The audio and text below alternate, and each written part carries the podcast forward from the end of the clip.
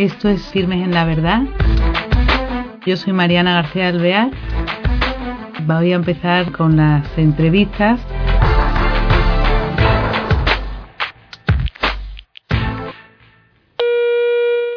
Hola queridos oyentes, bienvenidos a este nuevo programa de Firmes en la Verdad.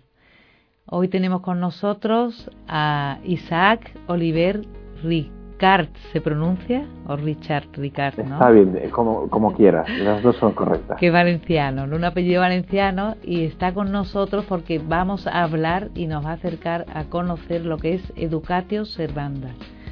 Eh, él es padre de familia y se dedica a ello, ¿no? Cuéntanos qué tal estás, cómo, queremos tenerte para que nos expliques eh, todo lo que eh, hacéis en la fundación esta o institución y queremos que, que nos deja conocer vuestra labor allí y saber cómo surge. ¿Qué tal, Isaac? ¿Qué tal? ¿Cómo estamos? Muy, bien. Es un placer estar con vosotros y participar en este programa. Igualmente, que es que eh, hemos oído hablar, o algunos no habremos oído hablar nada, ¿Qué es Educatio Servanta?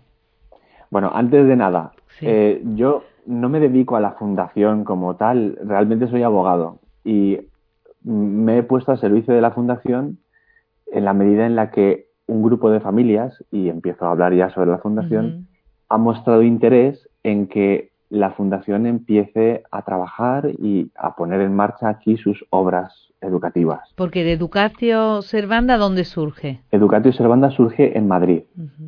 Eh, Educatio Servanda surge a raíz de que un matrimonio católico, cuando sus hijos están en edad de, ser escolarizados, se encuentran con que el panorama eh, educativo pues, es muy triste y que ningún colegio se adapta realmente a las necesidades que ellos tienen como padres de familia. O bien porque buscando un colegio católico no encuentran un colegio verdaderamente católico, o bien porque si lo encuentran eh, escapa a sus posibilidades económicas, porque los hay, ciertamente, ¿no? Entonces ellos eh, ven un problema, ven que la educación no, no está pasando por sus mejores momentos, que se está perdiendo lo esencial no solamente de la educación, sino fundamentalmente de la, de la educación católica. ¿De qué año estamos hablando?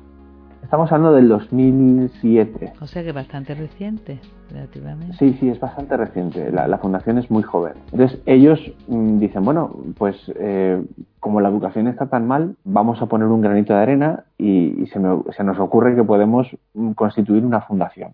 Y ellos son un matrimonio, se llama Juan Carlos Corbera y ella Silvia Cano. Él es empresario de la construcción y, es aparejador y tiene su pequeña empresa y, bueno, ambos ponen un fondo y dicen vamos a constituir esta fundación educativa y vamos a ver qué sale de aquí, vamos a ponerlo en las manos de Dios. Y así empiezan.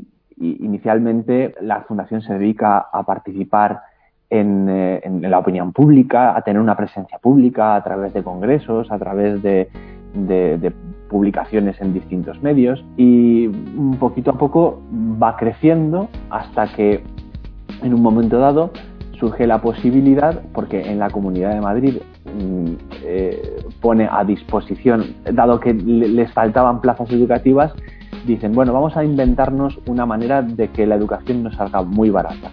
Esto desde un punto de vista político. Y se les ocurre la idea de, en vez de construir colegios públicos, que cuestan mucho dinero, vamos a sacar a, concurso público unos terrenos que nos dan los ayuntamientos para que entidades privadas construyan colegios concertados y los pongan a disposición de la administración. Es decir, que ellos los gestionen, pero de esa manera nos va a costar mucho menos crear plazas, plazas privadas. Y en ese momento dicen, bueno, ¿por qué no nos presentamos? Y se presentan. Y, y, bueno, pues por providencia nos adjudican nuestro primer colegio en Alcorcón. Y así es como nace el primer colegio de la Fundación Educatio Servanda, que es el Juan Pablo II de Alcorcón. El colegio ya lleva funcionando, pues bueno, si estamos hablando del 2007, esto debió ocurrir, pues por ahí, deberá tener unos 7, 8 años el colegio, no más. Pues qué valiente, porque para todo el tema de financiación y todo, eh, un colegio tiene mucho. Pues sí, pues sí, pero la mano de Dios ha estado siempre ahí.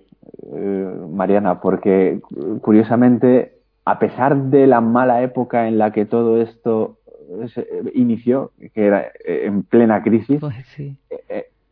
pues hubo, hubo bancos que pusieron el dinero, evidentemente el dinero lo hemos tenido que pedir y lo tenemos que devolver porque la fundación, pues como todas las fundaciones y todas las, las entidades sin ánimo de lucro, pues viven de, de, lo que van pudiendo conseguir poquito a poquito. Pero eh, quiero decir que afortunadamente y providencialmente, pues ahí han estado, han aparecido bancos, han, han, aparecido personas que nos daban lo que los bancos no nos daban porque no llegábamos al tope y así se pudo construir el primer colegio. Pero he de decir, y vuelvo a lo que es la fundación, la fundación no solamente son colegios.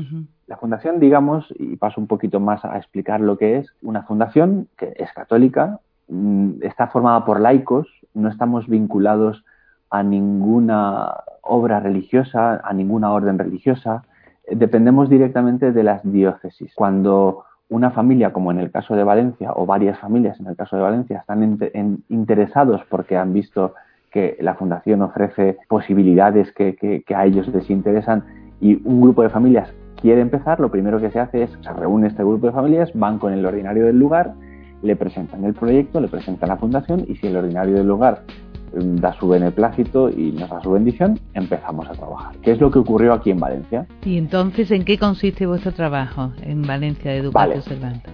Mm, resumo brevemente las cuatro columnas o los cuatro pilares de la Fundación y así entenderás qué es lo que estamos haciendo aquí en Valencia. Decía que la Fundación no solamente son colegios. La Fundación, digamos que tiene cuatro pilares fundamentales. Trabaja mucho con la familia